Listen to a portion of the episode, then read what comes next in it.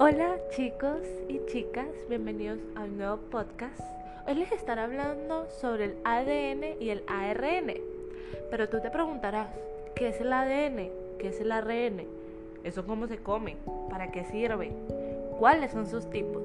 Bueno, acompáñame y te enseñaré sobre este increíble tema.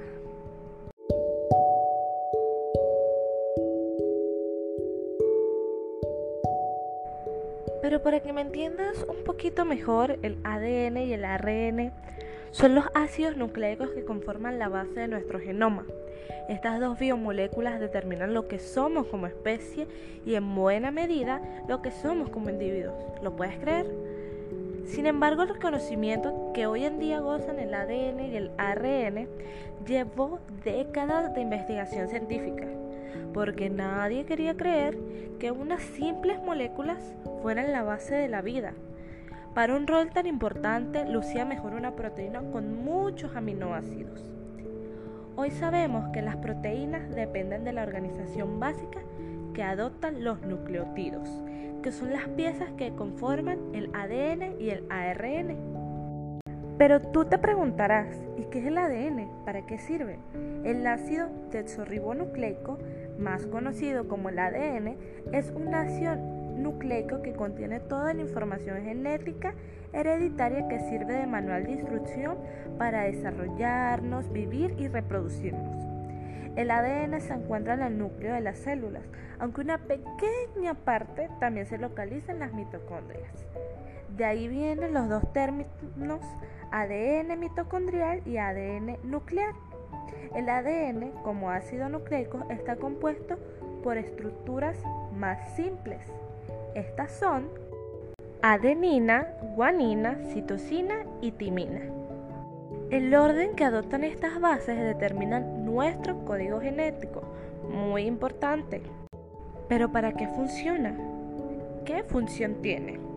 Además de su función más evidente, la de proveer la información genética que nos determina, el ADN tiene cuatro funciones. ¿Quieres saber cuáles son? La primera es la replicación. La capacidad de hacer copias de sí mismo permite que la información genética se transfiera de una célula a otras células hijas y de generación en generación. Por eso nos parecemos a nuestros padres. La segunda es la codificación. La codificación de las proteínas adecuadas para cada célula se realiza gracias a la información que provee el ADN. La tercera es el metabolismo celular. Intervienen en el control del metabolismo celular mediante la ayuda del ARN y mediante la síntesis de proteínas y hormonas. Y la cuarta es la mutación. Nuestra evolución como especie está determinada por la función de mutación del ADN. También la diversidad biológica responde a esta capacidad. Ahora tú me preguntarás, ¿y dónde queda el ARN? Bueno, el ARN o ácido ribonucleico es el otro tipo de ácido nucleico que posibilita la síntesis de proteínas. Y si bien el ADN contiene la información genética, el ARN es el que permite que ésta sea comprendida por las células. Está compuesto por una cadena simple, al contrario que el ADN que está compuesto por una cadena doble. Pero ¿qué función tiene el ARN? Las funciones del ARN pueden comprenderse mejor a través de la descripción de los tres diferentes tipos que existen. Entre ellos está el ARNM o ARN mensajero que transmite la información codificante del ADN sirviendo de pauta a la síntesis de la proteína.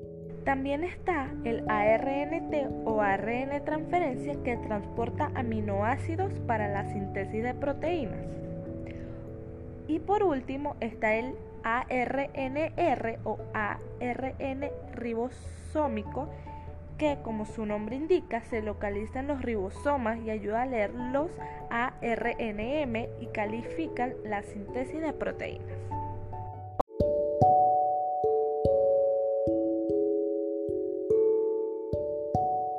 Ahora para culminar te estaré hablando de unas pequeñas diferencias del ADN y el ARN.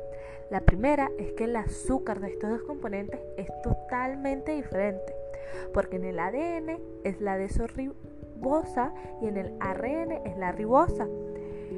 La segunda es que en las bases nitrogenadas del ARN la adenina se sustituye por uracilo, siendo entonces adenina, guanina, citosina y uracilo. Y la tercera es que el peso molecular de ARN es menor que el ADN. Y esto es todo, todo por hoy. Gracias por acompañarme en este camino sobre el ADN y el ARN. Espero que te haya gustado y te invito a que sigas escuchando los podcasts de tu locutora estrella, María Paula Meneses. Nos vemos hasta la próxima.